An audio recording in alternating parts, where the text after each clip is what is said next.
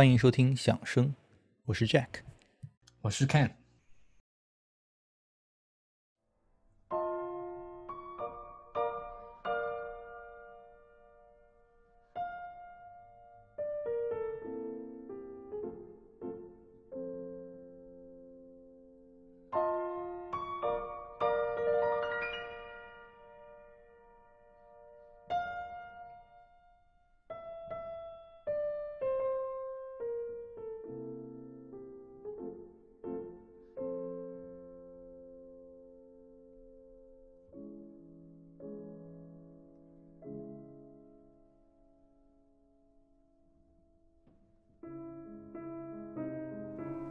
贝多芬去世于一八二七年，舒伯特去世于一八二八年，啊，两人呢也都在维也纳，但没有证据显示两人见过面。那这么看来，似乎舒伯特生前的地位可能还不足以进入贝多芬的圈子。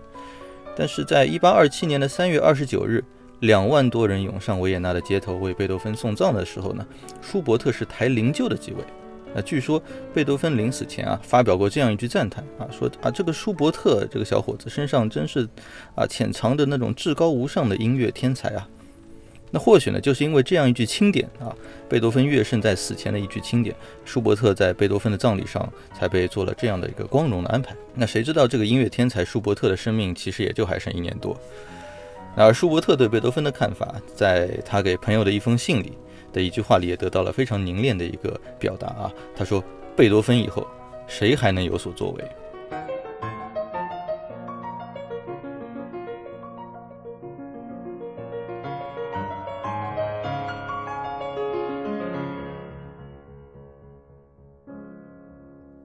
好，那今天我们也是请到了我们响声播客的呃老朋友。也是我的朋友圈子里舒伯特这位作曲家的专家朋友之一啊，文学爱好者呀，也是 CFA 持证上岗的金融大咖啊。呃，文颖同学啊，文颖同学来给大家打个招呼。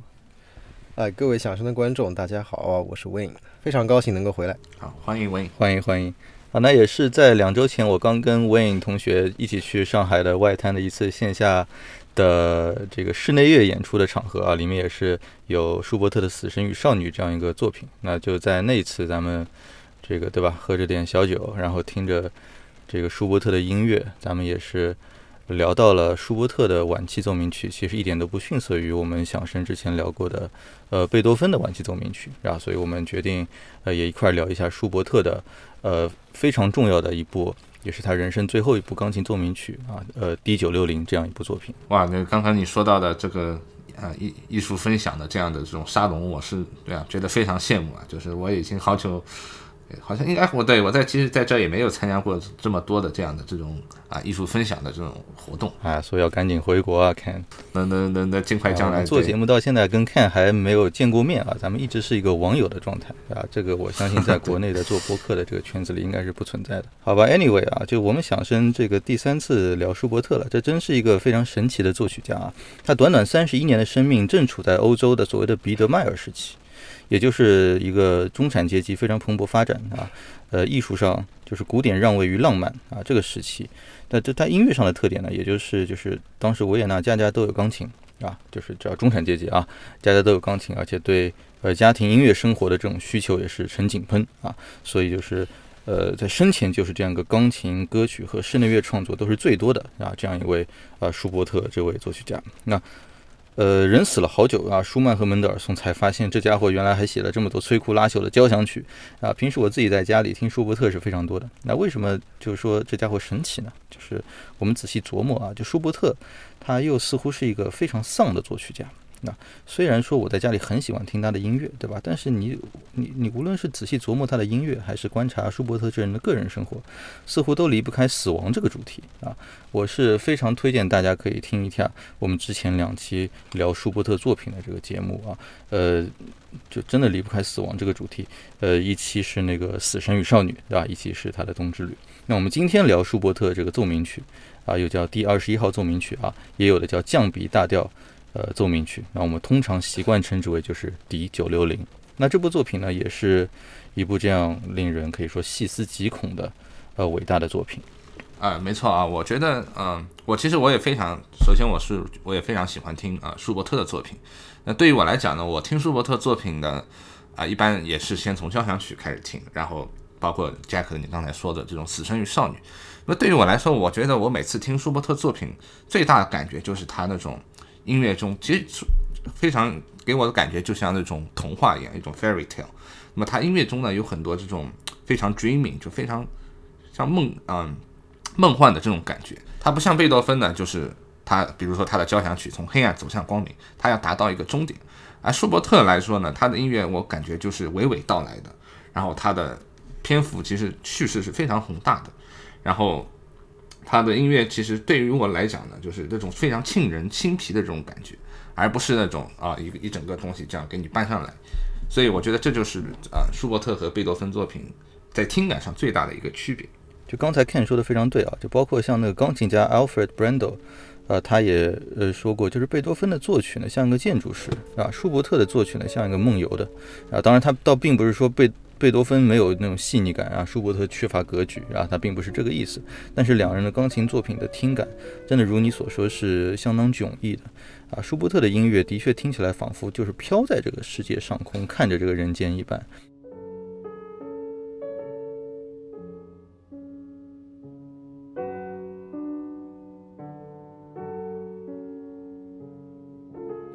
舒伯特的三部晚期钢琴奏鸣曲，在他的生前其实都不怎么被认可啊，甚至不被一直很支持他的舒曼给认可啊。就是舒曼也评价他的那个呃晚期的钢琴奏鸣曲，说怎么突然就会撞出这个玩意儿，然后突然就会撞到那个玩意儿啊，然后他一个东西就仿佛漫漫无目的的在调性互相之间无关的调性之间漫无目的的游荡一样啊。其实游荡一直是舒舒伯特这个人的音乐的一个主题。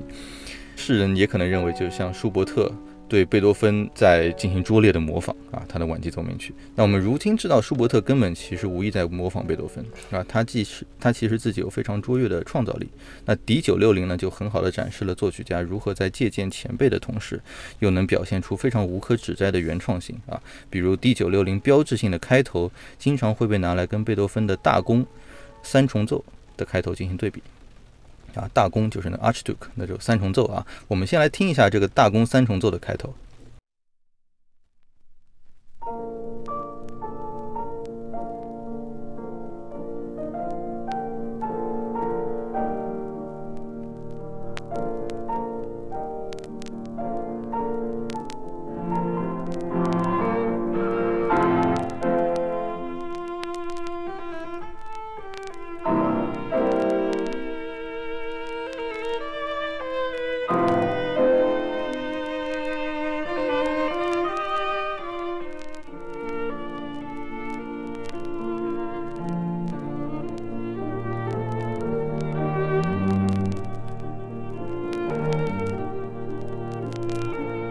刚刚我们提到的，则就是贝多芬他非常著名的这个降 B 大调，呃，大公三重奏的开头。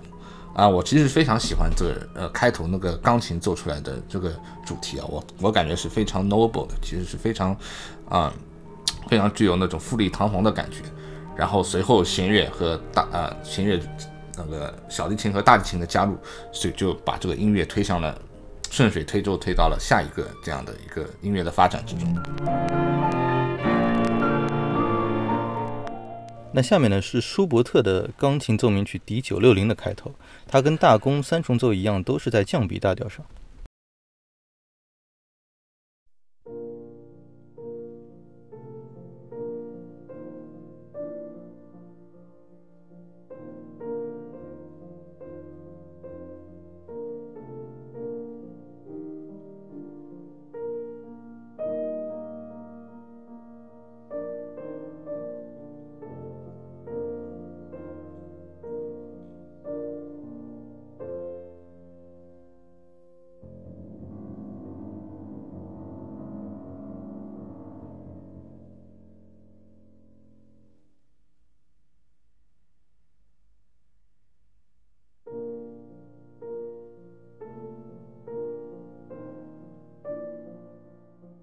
在 D 九六零的开头这四十秒当中啊，先是一段非常抒情歌唱的旋律，对吧？然后再就是一个在低音的降 G 和降 A，就降嗦和降拉之间轰鸣的一个颤音。那个颤音被钢琴大师席夫称作是音乐史上最非同响、非同凡响的一个颤音。啊，在这个颤音之后呢，呃，就是一段呃非常神秘的沉默。这个颤音让我们的听众啊，从美丽的德国乡村瞬间穿越至希区柯克的电影里，真的是令人不寒而栗的一个啊这样一个处理。从音乐性上，这个颤音的出现可以说是非常唐突的啊，不合时宜的。为什么呢？因为我们像我们一般理解颤音，它是一种配角一样的存在，它要么整合进主旋律里作为其一部分，要么就是作为装饰音去丰富整体的这样一个音响的效果。对。所以一般来说，我们只我们理解的颤音，它很少就是去引起人们特别的关注啊。但是这个颤音呢，非常与众不同啊，它的这种幽灵般可怕的这样一个声响啊，仿佛具有自我意识一般。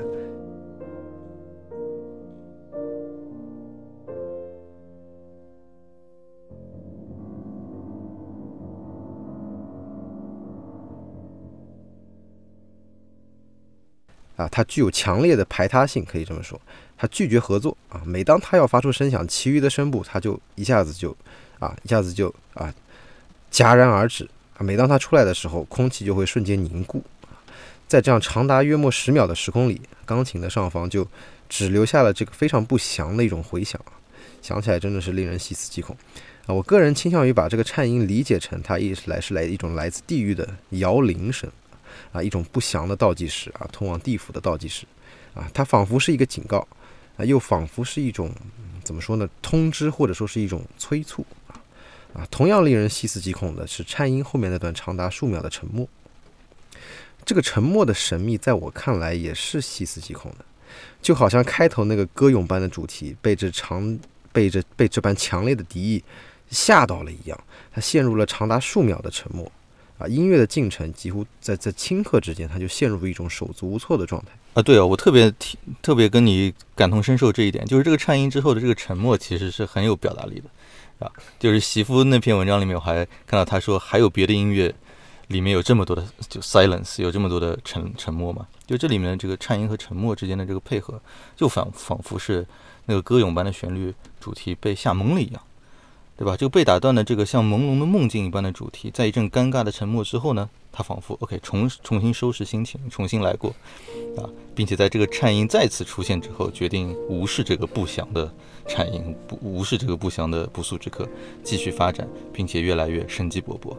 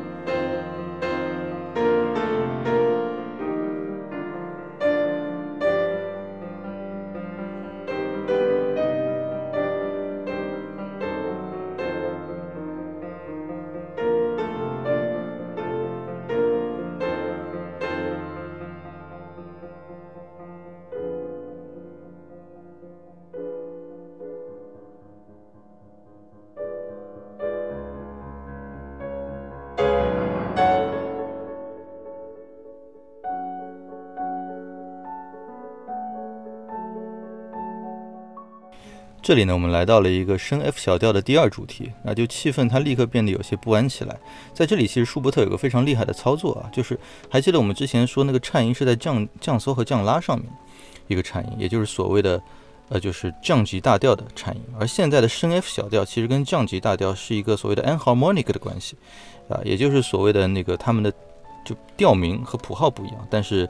这个调性的自然音阶是同一批琴键，也就是所谓的同音异调。就换到小提琴上的话，就是这两个音都是摁同一个位置。用用我专业的话，如英文单词里面就是一个单词它表示不一样的意思，对吧？呃，anyway，就换句话说，就是这个有些仿佛焦躁、彷徨的第二主题啊，其实是来自和那个颤音啊，就是 Wayne 所说的地狱的摇铃声，是来自就第二主题是在那个宇宙里的啊，甚至有一种从美好的梦境中醒来。啊，回到不祥的现实中一般的那种感觉啊。其实我们把这个颤音它前后所构成的这个这样一种戏剧矛盾啊，不好意思，我因为我平时是呃比较喜爱文学，所以我可以用文学的这种。这没什么不好意思，这就是请你来的发挥你的专长。哈哈，就是我可以用文学方面的这样一种分析去去去大概去谈一下我个人的一个理解啊。这个颤音前后所构成的一个戏剧矛盾啊。它里面肯定明显很明显是一种有一种戏剧冲突在里面的，把它剥离出来，其实本质上就是啊两个元素啊生和死的一个对峙。其实这是舒伯特非常惯用的、常年惯用的一个手法。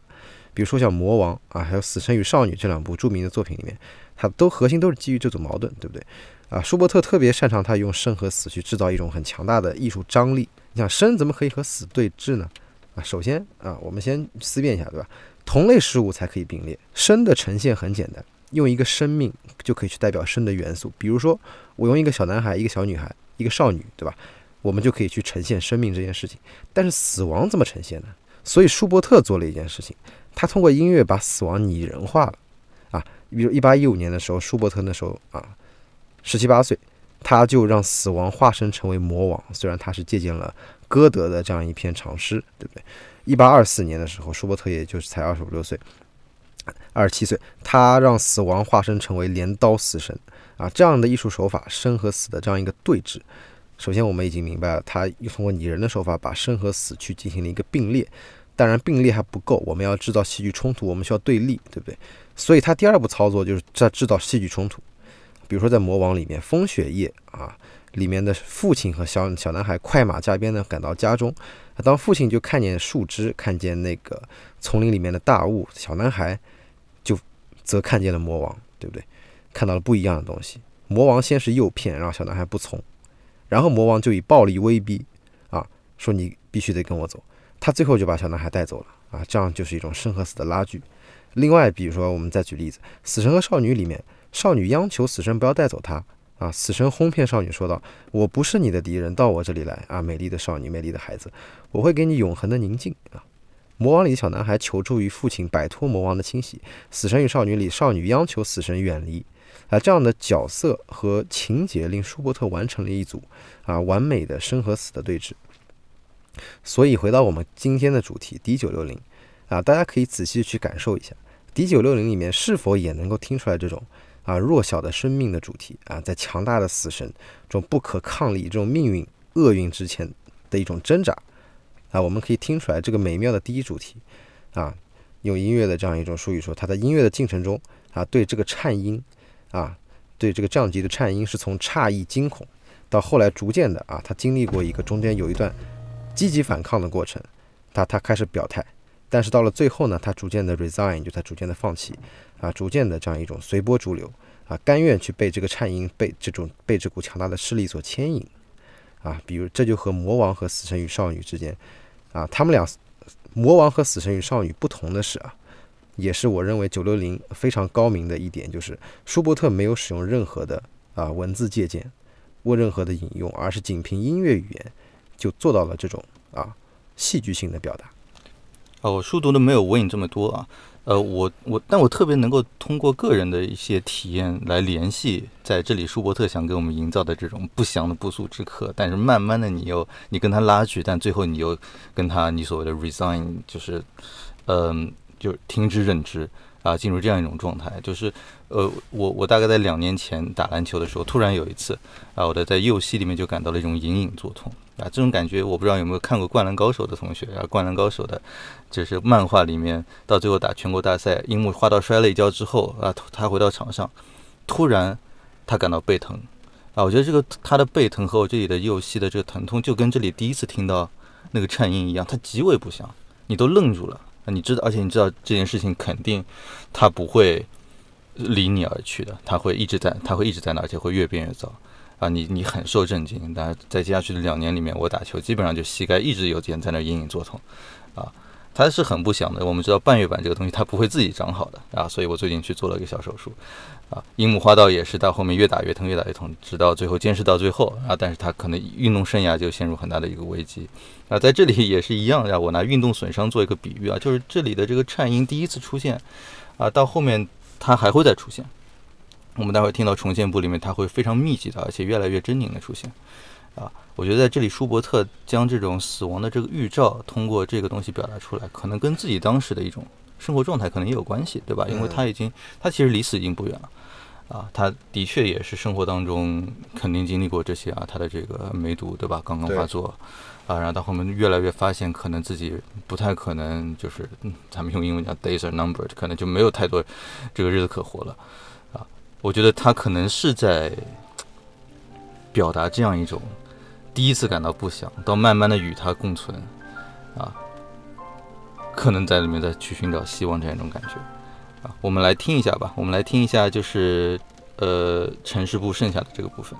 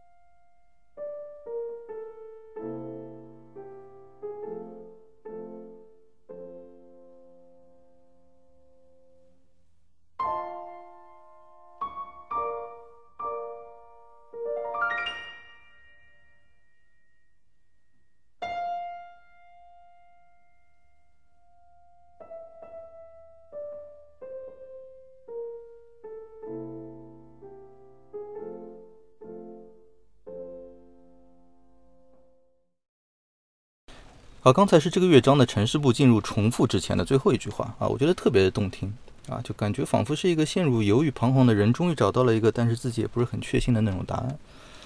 啊。按照舒伯特的乐谱呢，这个时候就该将城市部从头到尾的重复一遍了啊。不过实际上演出当中是否进行这次重复，钢琴家们往往是有自己的看法的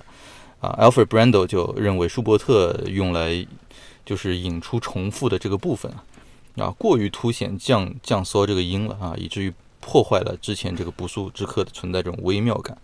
啊，加上可能重复以后实在太长了啊，所以他的版本当中基本上都是听不到重复的。我们现在听到的这个版本是啊，苏联大师李赫特的版本啊，在 YouTube 上呃有两百两百八十多万次播放，一千多条评论啊，而且那一千多条评论都不是什么给给 UP 主投币了，是吧？都是。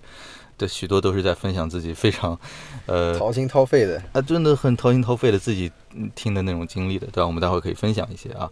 那我们来听一下这个乐谱上的这个第一次重复啊，就是 Alfred Brendel 所谓的将降级过于突出的那个呃重复，他是怎么写的？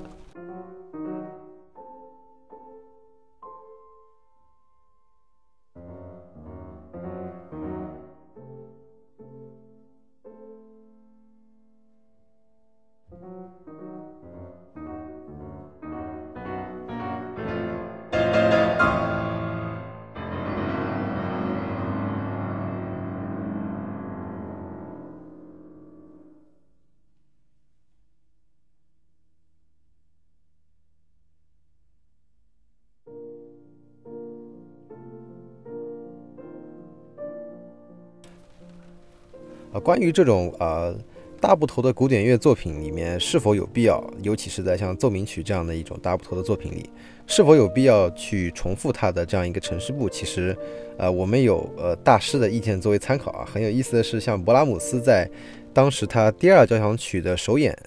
呃之后呢，他在后续的演出中啊，就把他在原先首演中啊城市部的重复给下令取消了。所以说，在他后续啊呈现的版本里面，他的第二交响曲第一乐章就不再存在这个重复的部分。他说，第一次是因为观众不了解我的音乐，没有听过，所以说我要放两遍让他们熟悉熟悉。到了后期呢，由于他们已经听得熟了啊，听腻了，那我就放一遍就行。啊，其实关于重复呢，我也是觉得啊，特别是啊舒伯特的作品，因为舒伯特他很多音乐，包括我听他那个最后的伟大交响曲，什么这种对，其实其实伟大这个 Grace Great 那个 Symphony 是特别明显的，就是他整个音乐其实是一直在在在这个在这个空间中一直在盘旋，一直在围绕的。所以如果说加上重复的话呢，的确在篇幅上我感觉是有点冗余的。包括之后那个布拉姆斯的好朋友德沃夏克，他也曾经这么说过舒伯特，他说他这个这个人 doesn't know when to stop，实在是太长了，他的音乐感觉一直是在是一直是在这个绕来绕去这样绕绕绕下，就是没有没有一个 push forward 这种感觉。啊，所以我们这个重复段我们就不全部听完了啊，在第二次重复之后呢，就重复了两遍之后啊，呃，这个 D 九六零的第一乐章它就进入了展开部。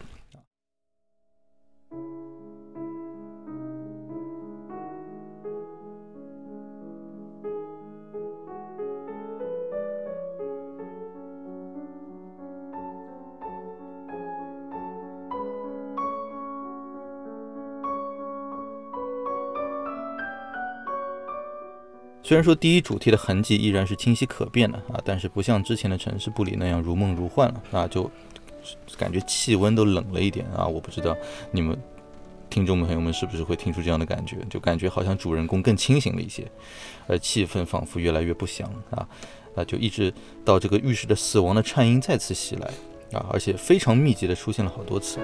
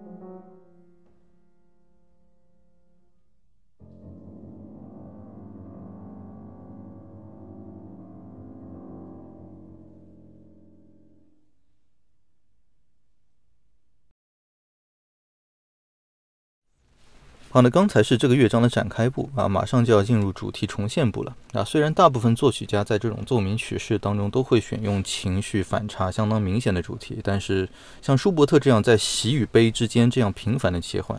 而且切换的同时又做得很细腻，对吧？不是那种情绪反复无常的小朋友那样，马勒的交响曲会有这种感觉啊。啊，舒伯特这样做的还是挺少见的，就是舒伯特的音乐当中仿佛永远在和自己憧憬的美好隔着一层纱。啊，他生前其实还写过个故事啊，就舒伯特亲自写的，然后被舒伯特的朋友后面就是辗转交到舒曼，后面舒曼还还发表了在了自己的那个乐评杂志上，就舒伯特的这个故事叫做《我的梦》，这个故事的在人物关系上也是取材于自己的真实生命历程的，就是他他的故事里说他梦到自己一家人出去玩，啊兄弟姐妹们都很开心，但是他的内心很悲伤，但他的父亲就过来勒令他要开心一点啊，然后舒伯特就说我我无法做到。啊，我我就是很悲伤，然后父亲一怒之下就让他滚出自己的视线，于是舒伯特就来到荒野里流浪了好多年，哎，这特别有那个。啊，《冬之旅》这种这味儿了，对吧？这一个人在荒野里流浪了好多年，那心里既悲伤又眷恋着自己的亲情。后来呢，他母亲的死讯死讯传来，他回到家里，父亲呢也心软了。于是呢，他们埋葬了母亲之后，又生活在了一起。过了几天，父亲带他去父亲最喜欢的这个花园里面玩，问啊，舒伯特，你喜不喜欢这个花园呀？舒伯特说我不喜欢。那父亲说，我再问你一遍啊，你喜不喜欢啊？舒伯特说，我真不喜欢。然后父亲揍了他一顿之后呢，又把这个舒伯特给赶跑了。他呢又。遁入了荒野，在那唱了许多年的歌，啊，好像这个《冬之旅》的最后一个乐章也是说我能不能和你这个老人一起唱歌，对吧？那然后呢，就在故事里出现了最令人联系到他 D 九六零的音乐的一句话啊，就是就这么多年来，每当我歌唱爱，痛苦就会袭来；每当我歌唱痛苦，心里又会涌起爱。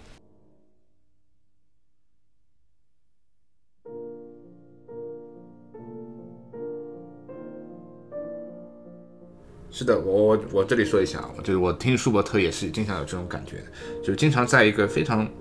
呃非常温柔或者说充满这种，好像出现亮光的时候，但突然一下子好像就有那种阴影，其实在下面已经开始在笼罩。舒伯特在九六零的重现部里面啊，像是针对第一个如梦似幻的主题，他当这个主题呃有一个应答一个答句的时候呢，他这个答句跟我们的城市部分是有不一样的啊，他把城市部分出现的那个答句呢，用我们的升 F 小调啊，重新的又呃添加了一句这样一个回答。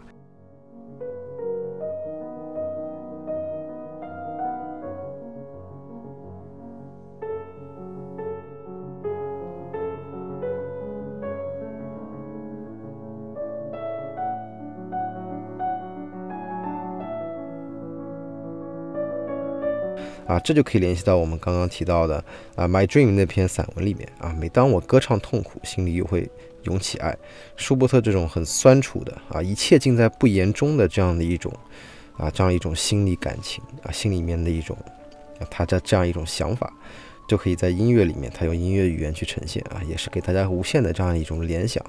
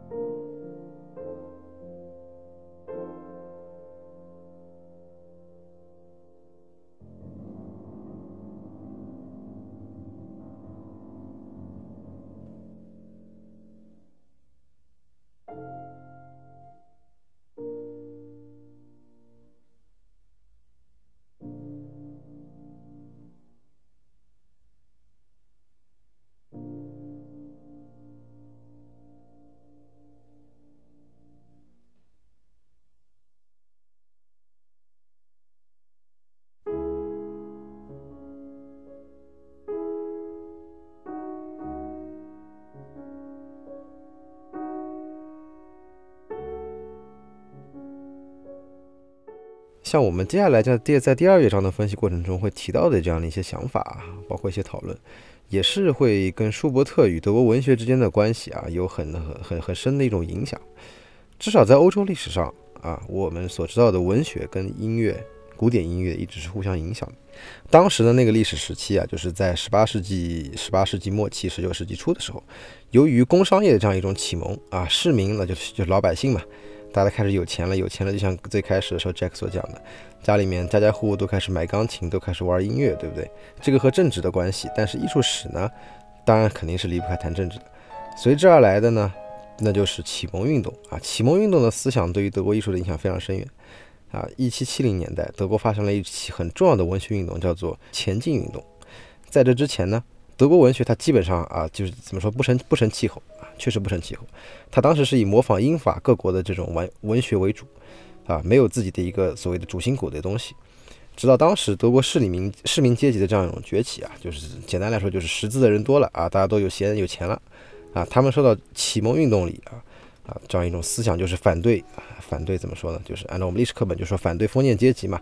对于当时审美艺术的这样一种话语权的垄断啊，这个这个还是很有道理的。这批先锋作家。啊，他就比较崇尚什么东西呢？就是所有的非王公贵族东西，他们都喜欢，特别就是崇尚自然、感性的、个人的、叛逆的啊这样一种元素。这其中就包括青史留名的啊，像歌德、席勒这样的大作家。歌德当时呢就写了《少年维托的烦恼》，席勒就写了《阴阴谋与爱情》这样的作品。靠这些作品，他建立了广大的市民阶层。啊，确立了市民阶层、中产阶级在艺术在艺术层面的这样一种话语权啊，一种话语权的一种一种抢夺。这个前进过程中呢，啊，这个前进运动逐渐就演变成为德国浪漫主义文学运动啊。舒伯特也是，他也是混这个圈子的，他给当时圈内很多大佬谱写过曲子啊，像啊歌德、席勒、诺瓦利斯这种大佬，他当时也替当时很年轻的那种未来大佬谱曲，他的眼光还是非常好的。比如说他当时。啊，为很年轻的海涅啊做过很多作品，包括他晚期跟 G 九六零同一年出版的那个《天鹅之歌》套曲里面就有很多首是海涅所写的，其中有一首啊我非常喜欢的，叫做啊 Doppelganger，倒数第二首，这首诗大家有兴趣可以去读一下，非常厉害。他还替自己小小圈子里面的基友去谱曲啊，因为舒伯特这个人呢，他非常的好交友啊，三教九流无所不交，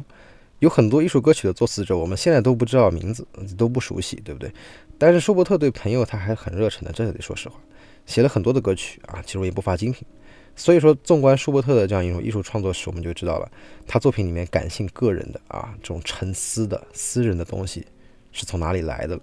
他作品里面那些戏剧性的东西是从哪里来的了。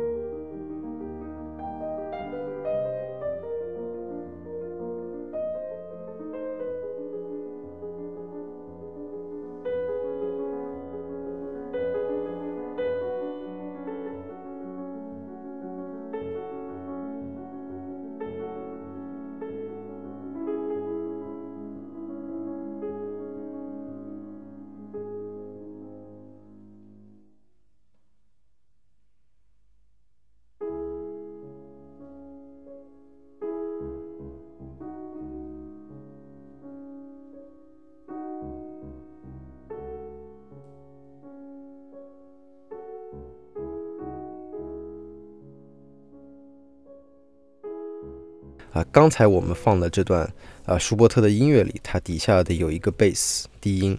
里面有一个非常啊明显的顽固音型，它就仿佛像是一个呃人的脚步声一样，仿佛是死神的脚步声一样。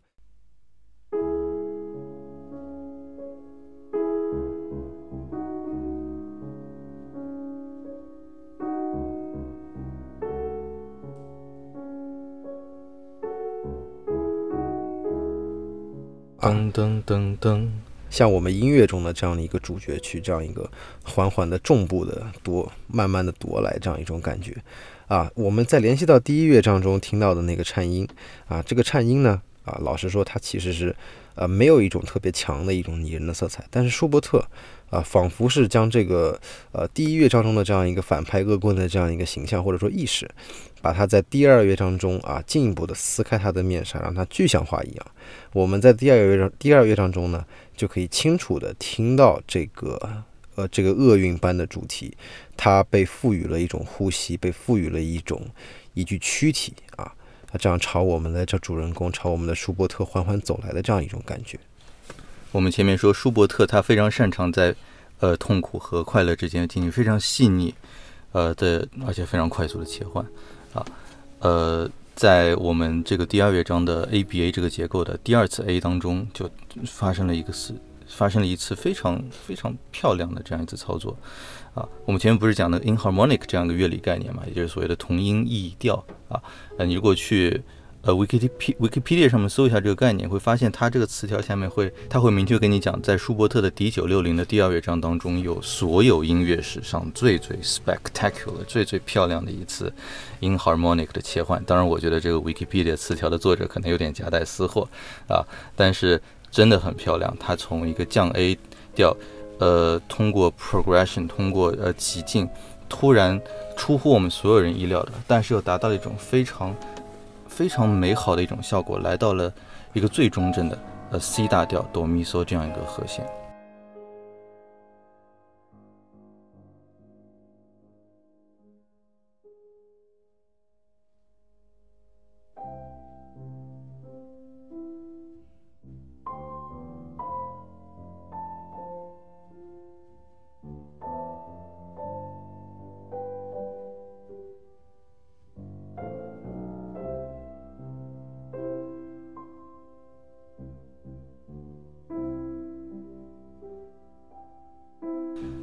而听到这里，仿佛你的心里本来是非常阴霾，但是被突然照进来的阳光给融化了一般。在这部李赫特的 D 九六零版本下面呢，我们在 YouTube 上面读到了这样一则评论啊，它是来自一个叫做 Lawrence Perks 的用户。他说：“我是一个七十二岁的老人，我是一位钢琴家。李赫特的 D 九六零是我最喜欢的作品的最喜欢的版本。这部作品呢，它陪伴我度过了人生中许多热情的。”时刻，啊，还有忧伤的时刻，他甚至能帮我啊度过了人生中实实在在的度过了许多啊艰难的啊难以挺过的时刻，其中就包括啊在我女儿三十一岁的时候，啊她不幸的离开了人世，啊这部作品也帮助我就度过了那段艰难的时期，它有着非常强大的这样的一种精神力量。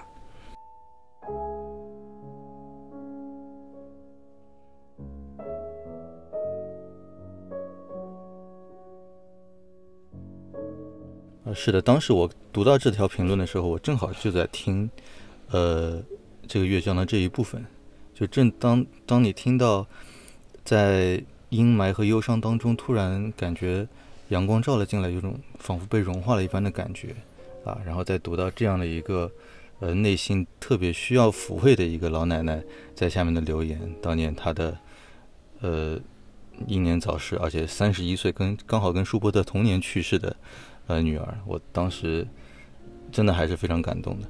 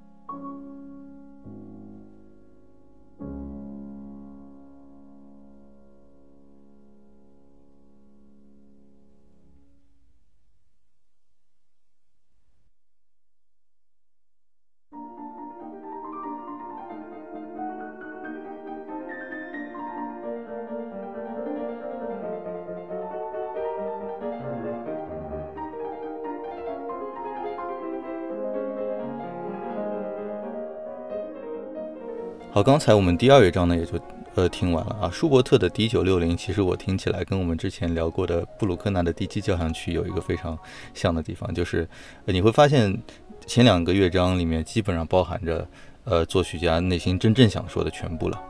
啊，呃，然后在而而且从篇幅上也占到了绝大部分啊。D 九六零的第三和第四乐章加起来可能还没有它的第一乐章那么长啊，而第三和第四乐章整体会进入一种非常欢快、非常愉悦的一种。呃，状态。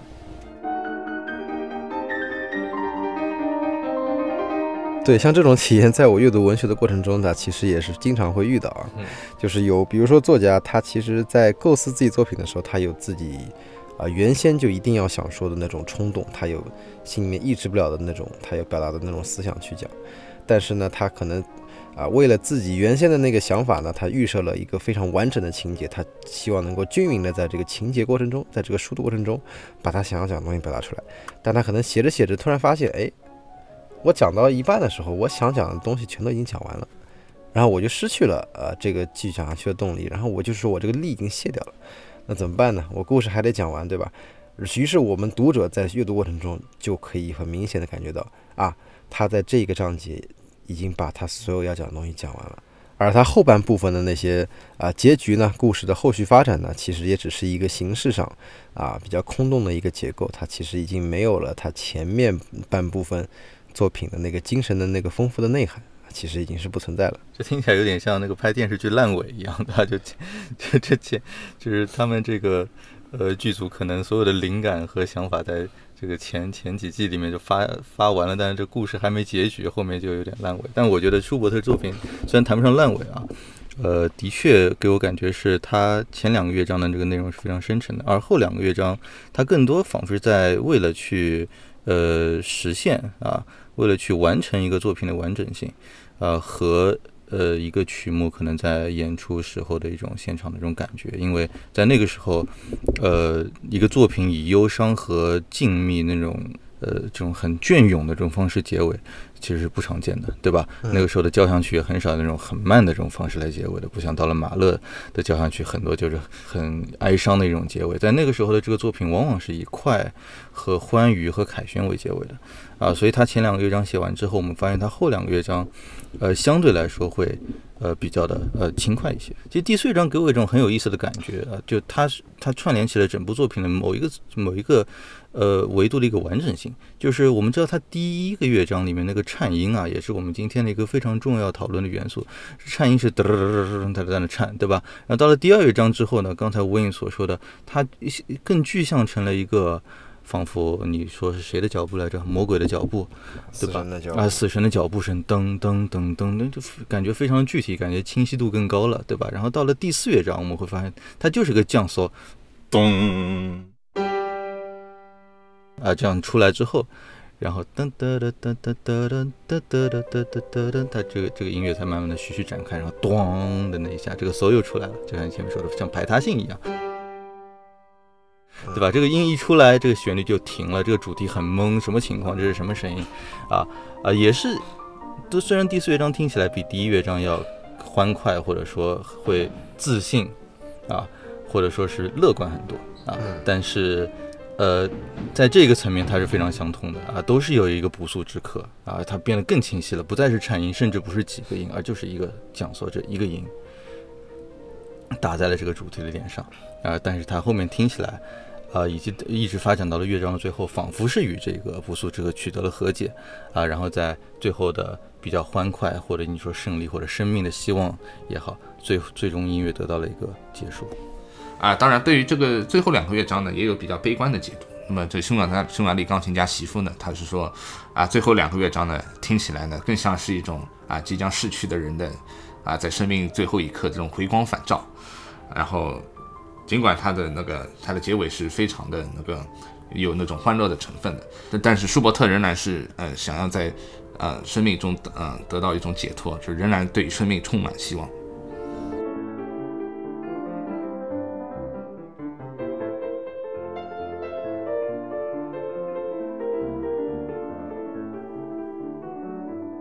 我们今天 D 九六零就聊到这里啊，也是非常感谢吴颖同学加入我们啊，给我们就是输入了许多我们俩不具备的知识啊，也是帮助我们的听众可以从呃与戏剧、文学等等呃更多元的角度来，也不能说理解吧，我觉得每个人的理解都是主观的，至少呃提供一种看待这个作品的一个视角，我觉得这是挺有意义的，对吧？也是挺巧啊，咱们就两周前去一起去听了一个线下的那个活动，那个活动的呃主持人 Robert。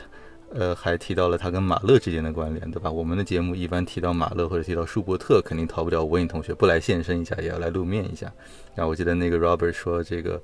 他他也是很喜欢马勒和舒伯特。我记得他说这个，他甚至认为是马勒是舒伯特的叫 musical grandson。对我听到这时候真的是震惊了，那一刻我确信了自己没有疯，世界上还有跟我同样观点的人。他说这个话的这个角度应该是从这个舒伯特的艺术歌曲这个角度。呃，因为舒伯特，我们知道，虽然我们哦，对我们上次《冬之旅》也算艺术歌曲，是吧？我们知道舒伯特其实是写了大量的上千首艺术歌曲的一个非常多产的歌曲，呃，作曲家啊，所以他从那个角度，他当时说这个，因为马勒后面也写了很多艺术歌曲，甚至我记得我们上次也聊到过他的这《旅行者之歌》和呃《冬之旅》之间有非常深层次的关联啊。呃，你觉得这两个家伙在这个创作方面有什么异同吗？就从艺术歌曲这个角度来说，我认为舒伯特和马勒他是有很大的相似之处的啊。首先，马勒音乐它有一个流浪者的概念，wanderer 啊，它既有想逃离现实世界，又难以割舍，就这种感觉很复杂。舒伯特也有这样的情怀，他在音乐里面表现流浪、绝望，然后漂泊不安。但是很大的不同点呢，我觉得很多值得去讲啊。就是马马勒，他首先是一个非常迷信的人啊，他非常憧憬极乐世界，他毫不掩饰的憧憬，甚至在自己作品里面反复的去描绘自己的一个啊乌托邦，啊啊，相比之下呢，舒伯特真的就只是不想走，他就是不想走，他很痛苦，但他不舍得离开，不舍得离开现实世界，魔王逼迫他，小男孩不肯走，那时候舒伯特就是那个小男孩，死神的诱骗，少女不肯走啊。舒伯特就把自己寄托在这个少女的形象里啊，九六零里面降级的颤音不停地打断诱导啊，这地狱的摇铃声啊，震耳欲聋啊。最后呢，他也是接受了，但是平静的第一主题呢，还是选择去歌唱到最后一刻，而音乐最后也是结束在他主题的歌唱的最后一刻。舒伯特的音乐，他一直是终止在他呼吸停止前最后一刻的。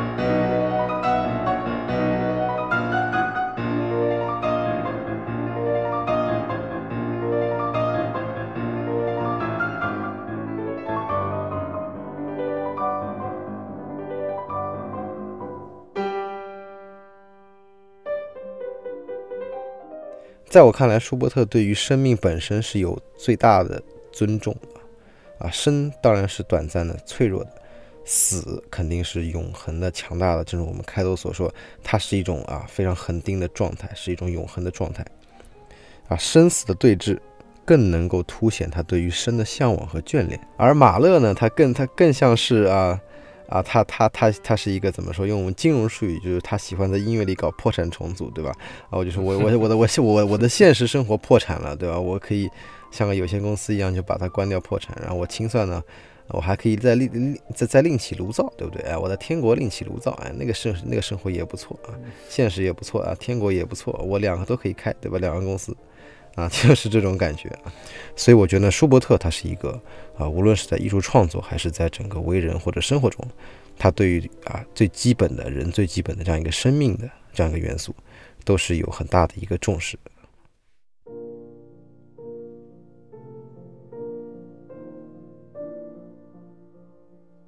好，那在舒伯特完成了 D 九六零的创作之后，两个月之后呢，他就去世了啊。我们今天最后来听一下舒伯特的。D 九六零的第一乐章。